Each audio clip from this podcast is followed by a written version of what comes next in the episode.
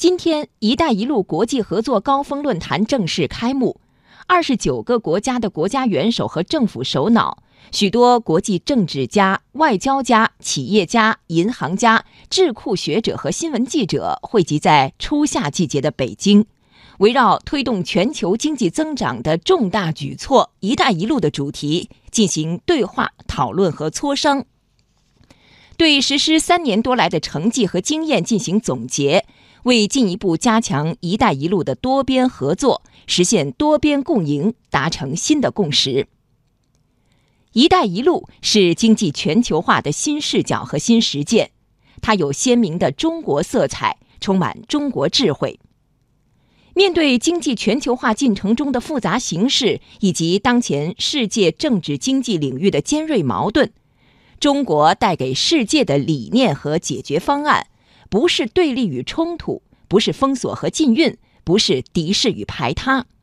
中国的方案是和平与和解，是建设与发展，是交流与包容，是合作与共赢。“一带一路”形成的新型合作关系，需要新的多边机制加以维护。中国外交部长王毅说：“一带一路是广泛参与的朋友圈，大家都是平等的合作伙伴。”多边合作成功的关键是每个参与者都能够平等地站在对方的立场，考虑到对方的利益，照顾到对方的关切。中国始终以多边外交的框架来推动“一带一路”国际合作。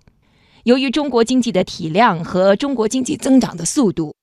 国际社会尤其是广大发展中国家对中国是有期待的。“一带一路”的实施需要大规模基础设施、交通网络、信息通信网络的建设，这是许多发展中国家、欠发达国家无法做到的。再强大的单一经济体也难以独自支撑，只有多边机制、多方合作、优势互补、互利共赢，才是解决问题的有效办法。亚洲基础设施投资银行的设立和运行是一个成功的案例。三年多的摸索和实践，“一带一路”已经从中国的倡议变成全球的共识、全球的行动，还有更多的国家正在参与进来。通过这次高峰论坛，“一带一路”国际合作中有效的多边合作机制，将为改善全球经济治理注入强大的动能。